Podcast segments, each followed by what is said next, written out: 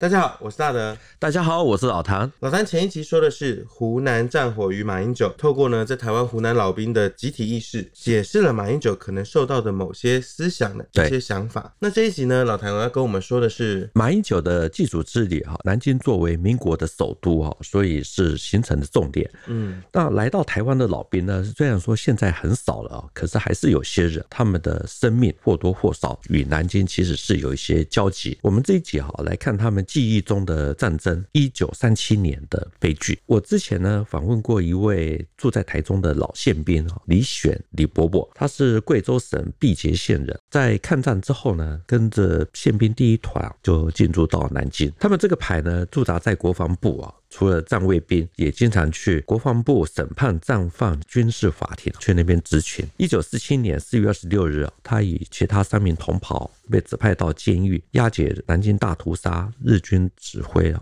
谷寿夫，搭着卡车呢到中华门外的雨花台，他们的周遭啊密密麻麻的都是围观群众。军法官在验明正身以后，就问说还有没有遗言。随后执行的宪兵呢就命谷寿夫转过去，然后就跪在地上。一位江西人。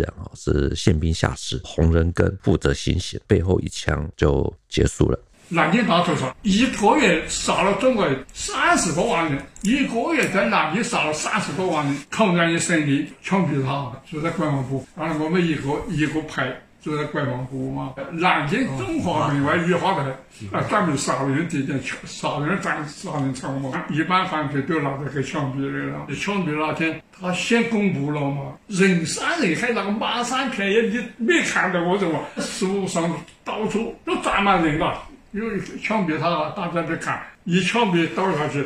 马上那个撞过了这位古寿夫，其实这次如果马英九没有去到大陆，其实我们还不太清楚这位古寿夫到底是谁。古寿夫呢是日本陆军中将以及上犯南京大屠杀的主犯之一。他毕业于日本陆军大学，一九三五年呢出任第六师团长。一九三七年的八一三淞沪战役的期间，他奉令从杭州湾登陆啊，直接威胁到上海的后路，也威胁了南京。在十二月十日啊，第六师团啊对雨花台发起进攻。十二月十二日的下午，他们攻克了第八十八师的雨花台阵地哦。傍晚前后呢，已经有小部队把南京的城墙哦给炸毁，然后随后就制造了南京大屠杀。正是因为如此哦，所以这个身为指挥官的谷寿夫才会被列为乙级战犯。哎，是没错。所以日本投降以后呢，谷寿夫被远东国际军事法庭哦列为乙级战犯，在日本东京。长野县被逮捕，随后就被引渡到南京老虎桥监狱。一九四六年的十一月十九日，南京军事法庭啊首次对谷寿夫开庭侦讯。那在讯问中呢，谷寿夫否认了第六师团在南京制造屠杀。他还说呢，当日军攻克上海的时候，南京处于战争的状态啊，那个时候中国政府其实是应该要提早做撤退的准备。在作战的过程中呢，会有死伤，其实也是很不可避免的情况。而且他本人并没有。有发出残害老百姓的命令。这次马英九去南京哦，他有去参观侵华日军南京大屠杀遇难同胞纪念馆。对。里面有大量存放的史料，我在驻点的时候其实也去过两次。啊，真的。那这里呢，其实主要是建在这个江东门集体屠杀跟万人坑的这个遗址上面。我们从高处呢往下看呢，它这个整个建筑的侧面呢，就像是一把从中间断裂的军刀一样，整体建筑诶充满了这种悲怆的这个气息。是台湾早年有一本书啊，这本书叫做《还俗记》啊，作者是钮先明，他的弟弟是钮先忠啊，是台湾很有名的战略学者啊。那柳先明本人呢，当年是桂永清教导总队工兵营的营长，他是南京军事法庭传讯的证人。他认为呢，希特勒的屠杀呢是非常的科学化，以避免事后处理的困难。那日本军呢，他在南京的所作所为呢，虽然是用了重机枪，可是呢是原始的杀人方式啊，所以尸体堆积如山，几个月以后都没有办法处理，所以还怕有传染病，所以进入城门呢都要先打一针。所以呢。整体事件呢，有幸存者，加上被挖出来这个万人坑等等哦，可以说是铁证如山了。有一位证人呢，是郭旗少将，他与柳先明一样，也是教导总队啊。他后来逃出来，写了一本《宪都写列录》，他后来也被传去做证人。郭琦举的例子非常的多，包括日军在中华门集体性侵年轻的女性，有一位胖和尚呢走了过来，日本军呢那个时候要求他接着做，嗯，这名胖和尚呢就紧闭双眼啊，双手合十，一直在宣着佛号。可是那个时候刚进城的日军哈是比较失控的，就愤怒的说：“你生那个东西既然没有用，不如就给你去了。”那接着呢，这名胖和尚就是一声惨叫，胯下留下鲜血，两脚一踏，哦就一命呜呼。照这样他说的哦，这个出家人还要被强迫去世哦，手段是相当的残忍。所以那个时候，南京妇女哦，人人自危啊，就纷纷躲藏啊。特别是比较有办法或者说就近的，就赶快到欧美外侨所组织的国际委员会啊。那个时候，他们有划定的一个安全区。如果对这段历史有兴趣的朋友，可以去找拉贝日记啊，看一看。这拉贝故居呢，也是这一次马英九出访哦，去到了一个地点哦，也让不少人呢重新认识这位拉贝先生，让我们对当时的这个场景呢是不胜唏嘘的。是。因为人证物证齐全啊，所以军事法庭呢，最后对谷寿夫他的起诉书啊，其实是洋洋洒洒。比如说提到，在一九三七年十二月十五日下午一点，有两千多名的军警被日军俘虏后，押赴到中华门外，用机枪扫射。那其中呢，中弹负伤未死，全部都遭到活埋。十二月十八日夜间，那个时候被囚禁在幕府山哈，这个是靠长江沿岸边啊，有六万七千多人被用铁丝捆扎，驱赶到下关的草鞋峡，用机枪射杀之后，再用煤油来焚化。那这种例子呢，非常的多，那我们就不多说了。于是呢，被判处死刑的谷寿夫啊，在一九四七年的四月二十六日啊，被李选伯伯还有其他三名宪兵押赴到雨花台的刑场。所以这代表说，李选伯伯他跟他的同袍们要出任务了。是这位从贵州到南京的李选伯伯啊，自然不会有那种幸存者的恐惧啊。可是他很容易感受到，就是那个时候南京人对枪决谷寿夫的重视。所以他说那天是人山人海，树上房屋啊都是人。如果不是有这段刻骨铭心的这种惨痛的这种记忆的话，是不会有这样子的情形。李贝贝呢，他也提过啊，除了古寿夫的这次押解行动之外啊，他还也参加过审判击鼓连界，还有另外就是杀人比赛的野田毅、向井明敏，一个是杀一百零五人，一个是杀一百零六人。那胜利以后呢，他们也是逃回日本，后来就再押回来。接受审判。刚刚老谭有提到，那位可怜的和尚啊，他其实只有一个人被现场执行哦，其实也无可奈何。对，可是呢，这个审判书里面有提到说，我军仅两千余名人被日军俘虏，押赴中华门外用机枪扫射，引弹齐云。可是这种一次动辄可以处决千人万人的这种场面，对，这么多人，我们会好奇哦，为什么大家都放弃了抵抗？我们先前提到的钮先明，他那个时候是在南京陷落的第二天起啊，做了八天又欠两天的和尚。他自己写过一本《还俗记》，里面有一些答案。不过呢，我们在说答案之前呢，我我觉得先来看一下他的故事啊，因为相当的传奇。所以大概就是两百四十多天的和尚哦，所以他的故事有多特别呢？钮先明呢，他也是毕业于日本陆军士官学校，后来又到法国去学军事。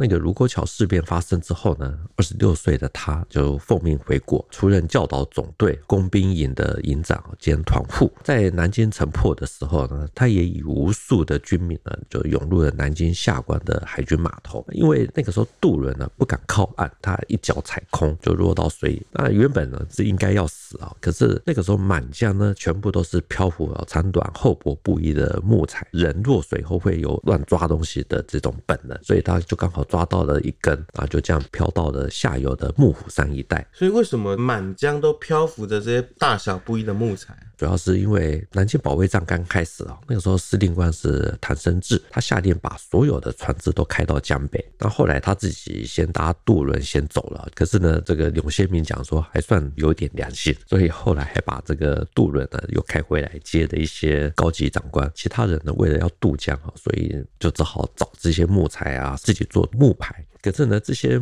简易的木筏呢，一入长江呢，很快的就散开了，所以长江呢才飘着这些木头，它也才会有机会抓到木头。所以有些民他是可以说是死里逃生哦。那接下来？本来落水漂到下游的纽先民呢，想以一群躲在这边的散兵呢，找路突围。可是呢，败军之际啊，人人就只会为自己打算，所以有个风吹草动，这些散兵游泳就全部都突然间散开了。之后呢，十二月的十三日上午啊，他经过了建在高地的善元门，从城门口一看，突然间看到有几千名的散兵游泳，一堆一堆的，好像蚂蚁一样坐在一起。那因为身边都没有。人啊，他自己也不想再回到城内，他是往城外走，然后就发现说，哎，这个紧邻江边的矮树林有一座小庙，叫做永清寺，里面有数十名的阿兵哥。也许他有佛缘，因为其他人其实也有提出说，哎，希望能够落法为僧，都被拒绝。可是有些名却被同意，他的法号呢就取名叫二绝，意思是。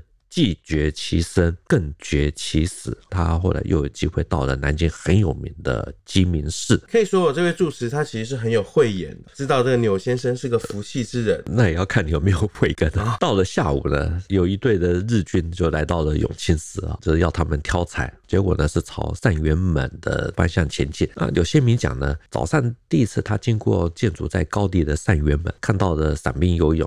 可是到了下午再经过一次。他说：“现在看到的是成千成万的中国部队，分成一堆一堆的，就坐在地上，人数多到惊人，超过了上午所见的十倍百倍。那日军呢，顶多就是一个连或两个连，最多不会超过一个营。那他们在四周架着机关枪，把超过百倍的中国部队全部都包围起来。”所以这就是我们一开始问到的，这个日军南京屠城，把这么大数量的人都抓在一起，可是呢，没有就是抱死抵抗的这种感觉。就算是周围架了机枪在一起，如果真的要抵抗的话，应该也来不及打光这些俘虏，可能就会被灭掉。是，所以纽先敏他要看到这个情形啊，在书里面他写说，失去武力啊，而且哀莫大于心死，一到甘心做俘虏啊。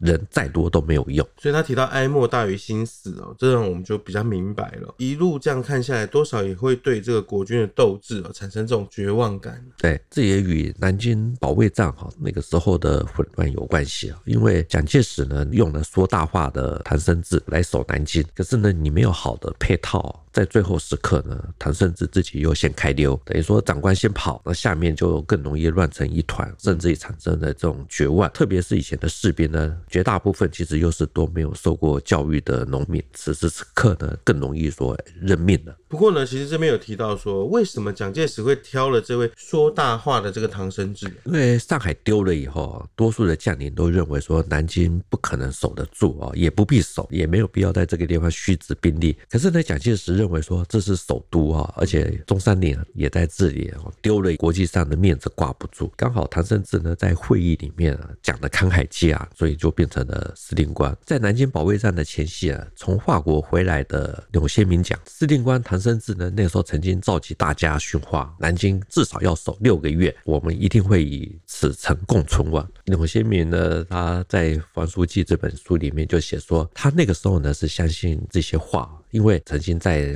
南京外围的汤山一带修筑过一些防御工事，虽然说比不上法国的马奇诺防线，可是还是相当坚固，所以固守一阵子啊。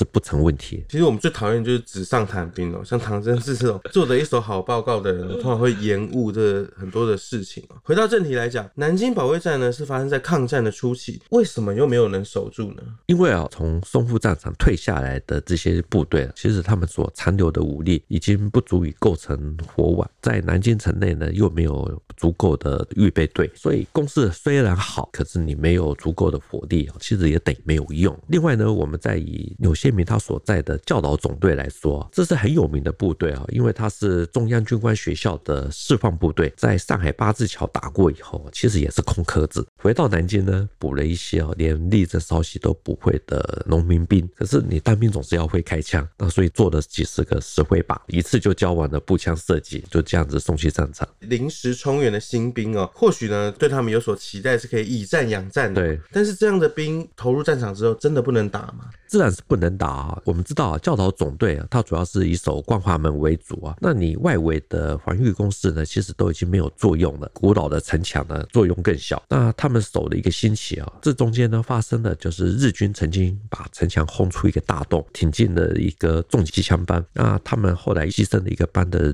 兵力啊，才把这股火力给消灭掉。所以他讲，很多人都说日军是从光华门打进去的，这是天大的冤枉。总之呢，光华门守的摇摇欲坠啊。后来呢，古寿夫他的第六师团呢是从中华门打进去的。这个地方呢是德谢师第八十八师的防线。这个我们之前做过一集啊，就是八百的另一半去哪里？其实就是在这里。我们知道接下来就是这个乱哄哄的撤退潮喽。对，这才出现了那个钮先明呢，坠江落水，漂到下游，进入了这个永清寺去当和尚的故事。是，这个钮先明他有很具体的描述哈，他说永清寺呢四周都是。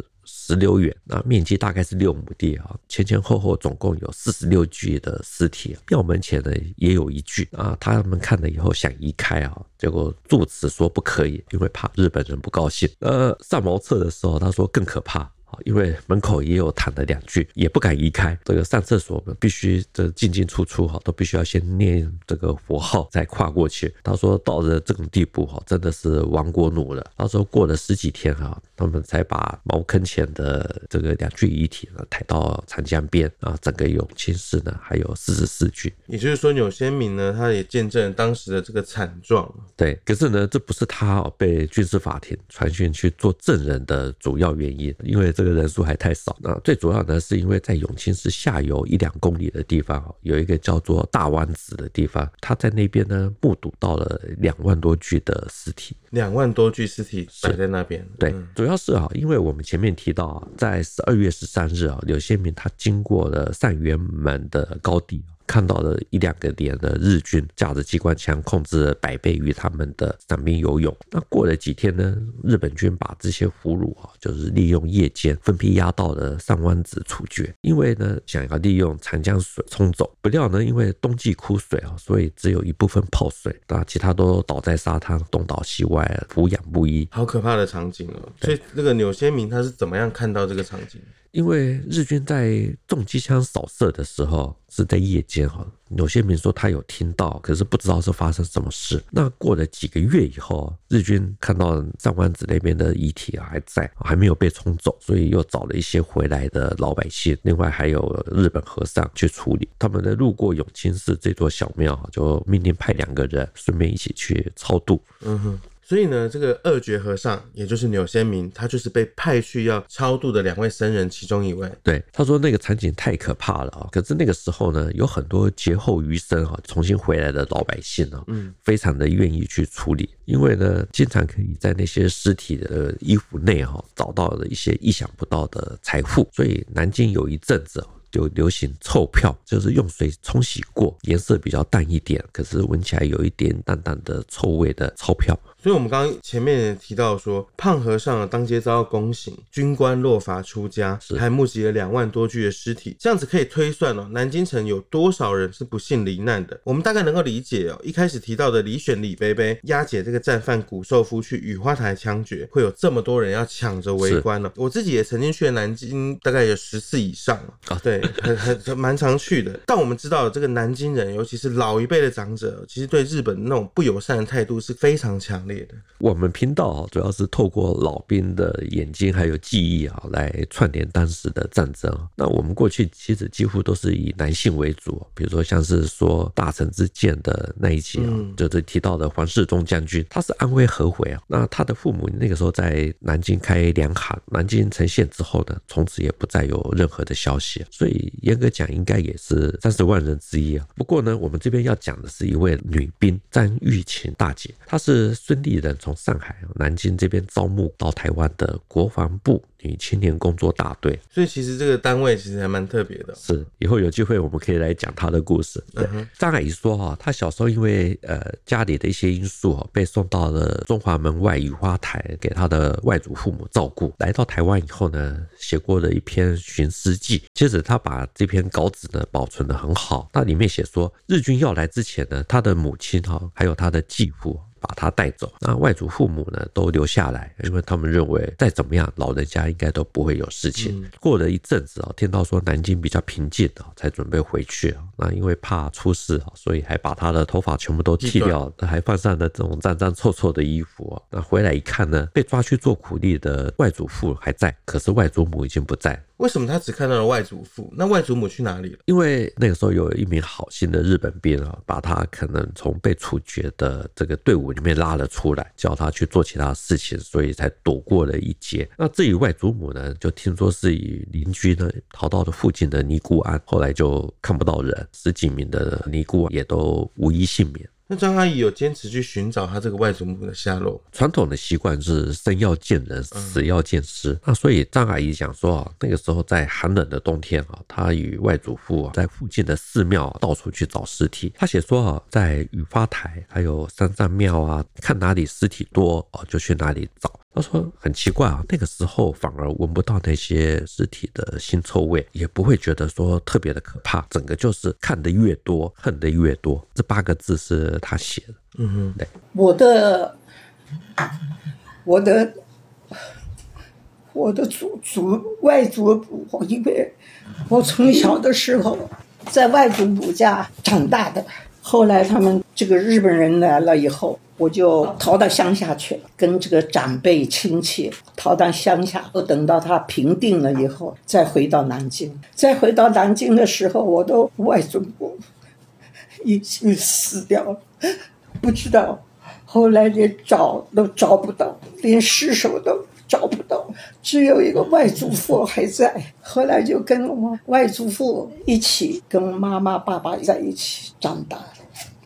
那个时候很恨日本人，有很多邻居啊，我们都喊他爷爷奶奶的都杀死了。回来的时候啊，这个也没有了，那个也没有了，都被他屠杀死掉了。就我们过往采访经验的直觉来看哦，他写的这个寻尸记哦，这些素材不太可能是幻想出来的，因为其实你没有亲身的去经历哦，很难去编造这样子这么写实的一个场景哦，特别是对于一位女性而言是，所以呢，我们才会有篇又一篇这种抹不去的这个南京记忆哦，在我们的这些文献史籍里面，对，深深的影响了这一批人的他们一生哦，尤其是像张阿姨，直到九十几岁，一想起来还会哽咽落泪。对对。不过呢，张阿姨为什么她这个巡视会跑到庙里面去找？就像我们前面有提到说，《还俗记》里面哦，钮先明呢跑到永清寺去落法，寺里面呢其实也有一些阿兵哥来这边呢避难，最后呢其实也都成为枪下亡魂。对，就是遇到灾难哈，会跑到庙宇啊、教堂啊，这想要借助。宗教力量的力量来保护哈，其实是很正常。所以大陆后来也有一部电影啊，《栖霞寺一九三七》啊，说的就是星云法师出生的这座庙宇保护了大概两万多人，那其中还包括了名将廖耀湘。可能很多人会混淆，有的庙宇啊或出家人啊，你都无法自保，为什么又能够去自救救人？最主要的是因为啊，日本其实也算是佛教国家。那我们前面提到，比如说像郭祺少将写了一本《宪都写列录》，它里面就讲说，那个时候沦陷区啊，日本对佛门弟子啊还是比较优待的。可是呢，在最初的几天啊，即使是连出家人都不见得能够自保。老谭在这个星云孙立人啊远征军这一集里面有提到过栖霞寺，没想到啊，在一九三七这场事件里面，用宗教或者说是呢用佛教来做串联，还是可以把这个故事呢牵连在一起。是我们这一集呢，既然提到了假和尚钮先敏他的凡俗记，那就顺便来提一本书哈，叫做《佛教暴力与民族主义》。书主要讲的就是抗战时期的中国佛教，其实也与整个后来啊影响台湾很大的人间佛教。其实是有关联的，因为这本书呢提到，在准备抗日之前呢，很多佛教界的法师举办的一些护国法会，结果遭到的一批比较年轻的僧侣就是嘲笑啊，认为说没有什么用处，甚至于变成是社会的笑料。嗯，如果发生在现代哦，我相信一定有蛮多人会去。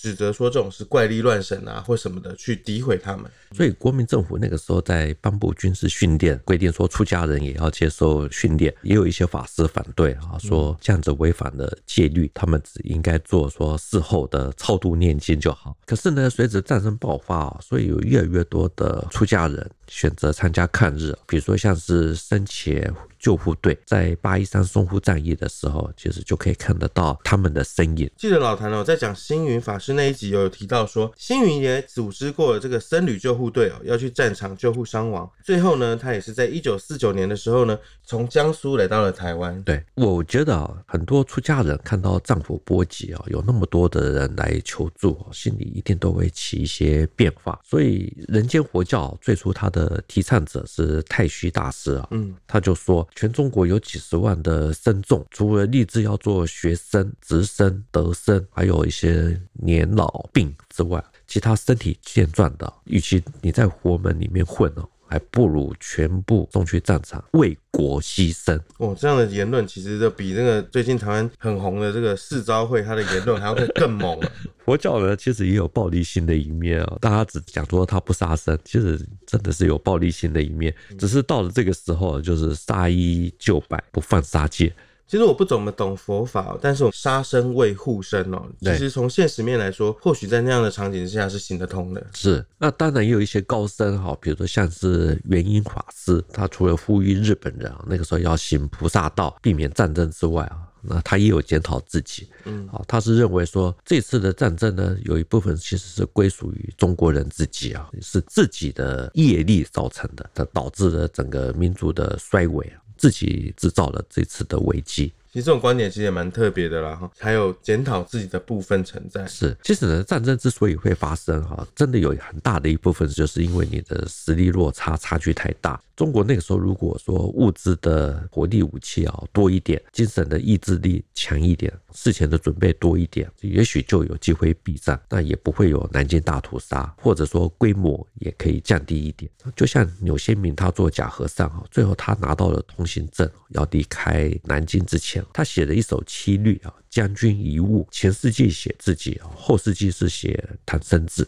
将军一物千秋恨，白骨成堆万世愁。触目尽多肠断处，伤心偏过旧碉楼。所以这整首诗哦，有一半是在写唐生智。是柳先明讲，临危受命的主帅，上对国家领袖，下对孤军的数十万守军和人民哦，你一开口就是讲六个月，结果只比六天多了一天，这是杀无赦的罪。三十万军民的被虐杀，这一门子的账啊，其实都应该算在他的头上。虽然说胜败是兵家常事哦，就算你要背水一战，也要把老百姓先多疏散一点，也不会弄到白骨成堆万事愁。我们从乌俄战争来看哦，双方打归打，有血战激战的场面，但人道走廊我们知道它还是可以开启的，对，让手无寸铁的老百姓哦，避免这些无端的牺牲，对，就跟我们做人要留一线一样，对，日后好相见。比如说像常德啊，或者腾阳。保卫战其实都是先把老百姓给疏散，然后大家再来争，我们就来再来拼。对对，所以我们现在战争呢，打得更文明一点啊，才能避免在之后再发生的战争。是，那我们今天的节目呢，就讲到这边。谭兵读武，新闻与历史的汇流处，军事是故事的主战场，只取一瓢饮，结合军事、历史跟人文的频道。除了在 YouTube 上面可以给我们观看之外，欢迎大家在底下跟我们留言交流，也可以用 Podcast 收听。也欢迎听众们在 Apple Podcast 下面给我们留言跟五颗星的评价。再次谢谢老谭，谢谢大家，我们下次见喽。拜拜。拜拜。